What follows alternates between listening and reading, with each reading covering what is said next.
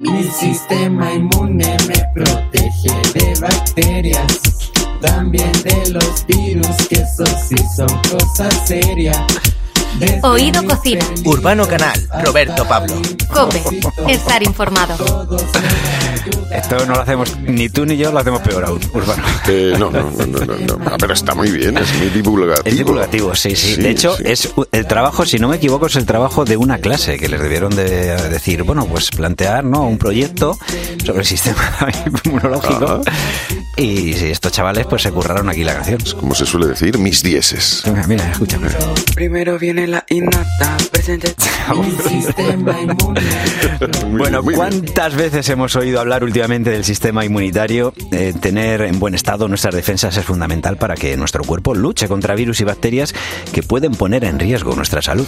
La doctora Sari Arponen es doctora en ciencias biomédicas y experta en microbiota, cofundadora de Slow Medicine Revolution, una plataforma de divulgación sobre salud y estilo de vida, y acaba de publicar el libro El sistema inmunitario por fin sale del armario. Vive una vida plena, larga y saludable. Bueno, pues hemos hablado con ella para que nos explique eh, cuánto influye lo que comemos en el buen estado de nuestras defensas. Pero lo primero de todo es conocer qué es el sistema inmunitario.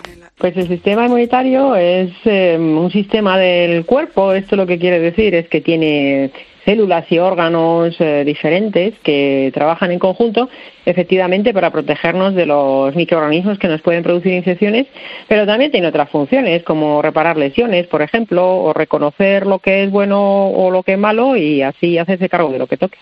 Sabemos, porque así nos lo ha enseñado la doctora Sari Arponen, que otra parte fundamental que hay que cuidar es la microbiota. La microbiota es ese conjunto de microorganismos, de bacterias, virus y hongos que son buenos y que tenemos en la boca o en el intestino o en la piel y que nos ayudan a estar más sanos porque cumple un montón de funciones que son necesarias para que para que estemos saludables, que podamos digerir bien los alimentos, nos protegen también de los bichos malos, digamos.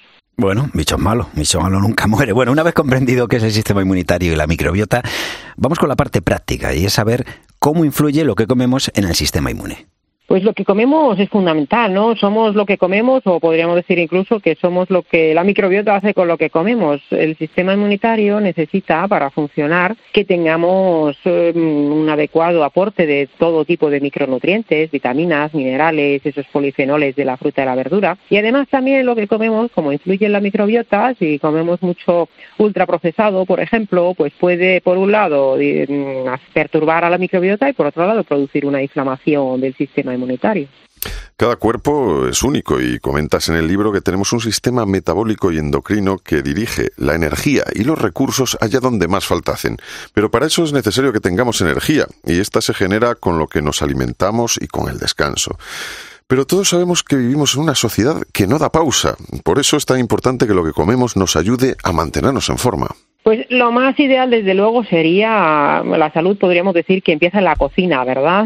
Eh, porque al final es eh, cocinando en casa ese producto de temporada, de proximidad, eh, con esa verdura magnífica en la base. mm, eh, si tomemos si tomamos proteína animal, tomar pescado, marisco, mucha mucha fruta, frutos secos, legumbres también hacer esa, esa comida real, eso que algunos llaman comida de la abuela, ¿no? Aunque bueno, las abuelas comían a veces lo que no podían, no siempre lo que querían, ¿no? Entonces empezaría en la cocina, la salud, comer una alimentación real y, y cocinar mucho en casa.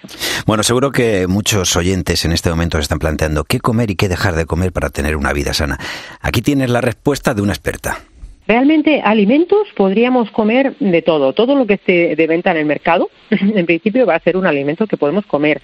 Lo que no deberíamos comer son demasiados productos.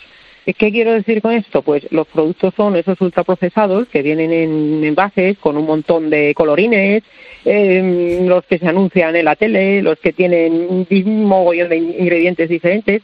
Entonces, eso no son alimentos, son productos, productos ultraprocesados que nos inflaman y, bueno, pues eso, maltratan también a la microbiota. Pero realmente, si un alimento es real, si un alimento viene de la tierra, viene del mar, o, eh, o lo que dicen por ahí, que dice Mago More, todo lo que corre, corre nada vuela, la cazuela, ¿no? y todo lo que crece en la tierra, lo podríamos, eh, lo podríamos comer. Si no lo podemos identificar directamente qué ingredientes lleva o qué es, pues a lo mejor ahí ya, ya deberíamos evitarlo, ¿no? Mira, fíjate que dice que productos y habla de colorines. Digo que estos días, eh, con esta gente que se pone al sol sin ningún tipo de crema protectora, se ven, parecen productos. Eh, sí, pero lo que hay que echarse es el producto adecuado en la piel. Hablando del trigo, el trigo pues es algo, es un alimento que está en muchas partes, está por todas partes, y la cuestión está en si deberíamos dosificar quizá su consumo.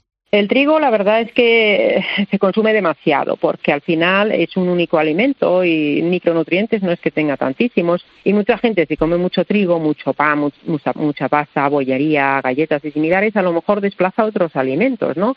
Y luego tiene demasiada energía para lo que nos movemos, mm, demasiados carbohidratos para lo que la mayoría de la gente se mueve. Entonces, si alguien no tiene problema ninguno con el trigo, con su gluten, pues puede comer un buen pan de masa madre alguna vez al día, una vez al día, una rebanada, pero la verdad es que, por ejemplo, en las comidas o en las cenas debería ser la verdura la, base que nos suministra los hidratos de carbono. Entonces la mayoría de la gente se haría un favor, sobre todo si no hace mucho esfuerzo físico, reduciendo algo la el consumo en general de, cereales, incluido el trigo, desde luego. Bueno, fíjate que la mayoría de nosotros sabemos que con mayor o menor necesidad un plato de comida no nos va a faltar.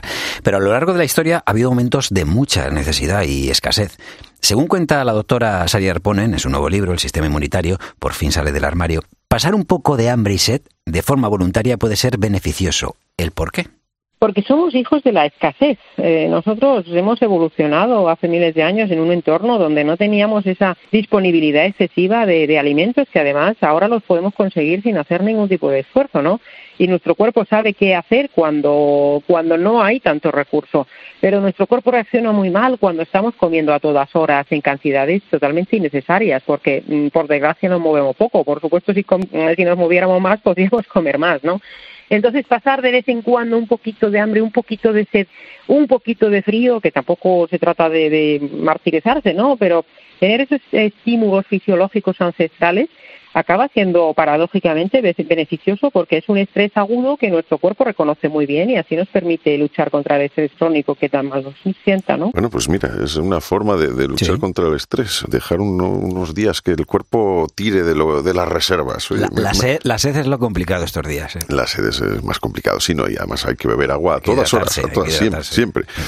Bueno, vamos con otro tema que, nos preocupa, ¿no? Cada vez afecta a más gente el tema de la alergia. Raro es no conocer a alguien que en los últimos años no nos haya dicho yo no era alérgico y ahora resulta que, esto pues me sienta mal o que me, produce alergia. Pues esto, escucha, porque también influye la alimentación en esto de las alergias. Desde luego, eh, se estima que ya pronto la mitad de la población tiene, tendrá alguna alergia, ¿no?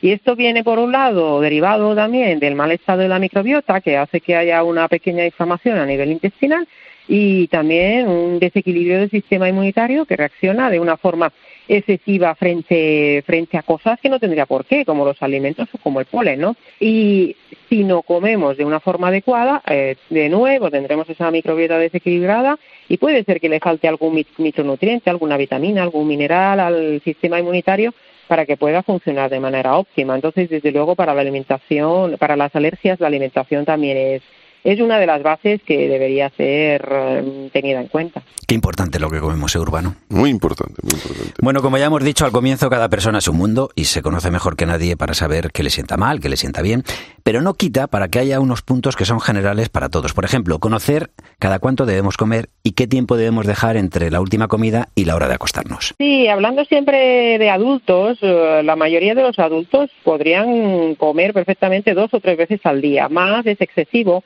porque entre cada comida hay que dejar un mínimo de cuatro o cinco horas para que el intestino tenga tiempo de, hacer sus procesos de reparación y mantenimiento entre medias. Y lo ideal desde la cena hasta que uno se va a dormir es que sería que pasaran cuatro horas y mínimo dos pero cuatro horas sería lo ideal, porque así da tiempo a hacer bien la digestión y que el sistema inmunitario también no tenga que estar pendiente de lo que está en el intestino por la noche, que pueda dedicarse a otras labores, como por ejemplo limpiar el cerebro de todos los desechos que se han formado a lo largo del día. ¿Tú esto lo cumples? Eh, lo de limpiar limpiar el cerebro suena muy Suena bien. o sea, ¿verdad? limpiarlo, eh, hacer un vaciado, eh, porque no, no solo se calienta el móvil, a veces el cerebro se, se recalienta mucho. Que digo, tú cumples, por ejemplo, lo de acostarte después de Me haber cenado, siempre, que sí. hayan pasado cuatro. Bueno, siempre no lo sé, que algunos días traes unas ojeras, que hayan pasado dos o tres horas de- eh, después de, de la cena. Y Sí, normalmente sí, normalmente sí. eh, No, o sea, ceno tarde, pero también me acuesto tarde, con lo cual retraso ese momento.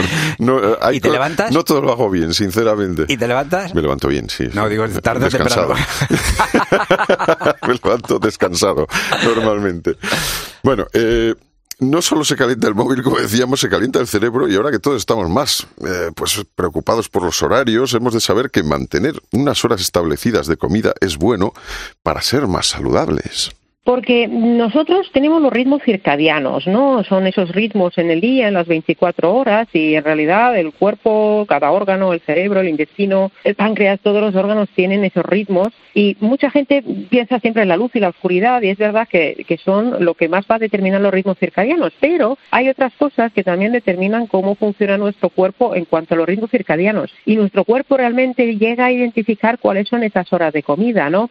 Y si hacemos mucho descontrol de un día para otro de las horas de las comidas, esos ritmos circadianos se pueden trastornar y esto también puede generar, por ejemplo, empeoramiento de algunas patologías. Por eso eh, no pasa nada, por ejemplo, porque no desayunemos, pero mm, siempre que hagamos eh, las comidas más o menos a las mismas horas. Pues si uno siempre hace desayuno comida a las 12 y cena siempre a las 8, pues que sea siempre a a esas horas, que no sea un día a las 9 y otro día eh, pues a las 12 y otro día a las 2, ¿no? Intentar mantener una cierta regularidad en los horarios. Bueno, y esto de los ritmos circadianos es una cosa que siempre pues, nos ha llamado la atención. Para terminar, la doctora Sari Arponen, doctora en ciencias biomédicas y experta en microbiota, pues nos da unas recomendaciones para que este verano disfrutemos sin olvidarnos lo importante que es cuidar la alimentación para cuidar el cuerpo. Pues aparte de exponernos al sol de forma juiciosa, de comer esa, esa verdura, esa fruta que ahora hay de todo tipo espléndido, de disfrutar nuestros seres queridos, eh, yo propondría moverse mucho en la naturaleza y hacer desconexión digital, no estar tanto pendiente de las, de las redes sociales, sino pues escuchar podcast, escuchar radio y leer libros físicos y, y no usar tanta pantalla y, y- y tanto ordenador, que eso, eso nos, en- nos enferma también y nos estresa. Mi sistema inmune me protege de bacterias. Oído Cocina. Urbano Canal, Roberto Pablo. Cope. Estar informado.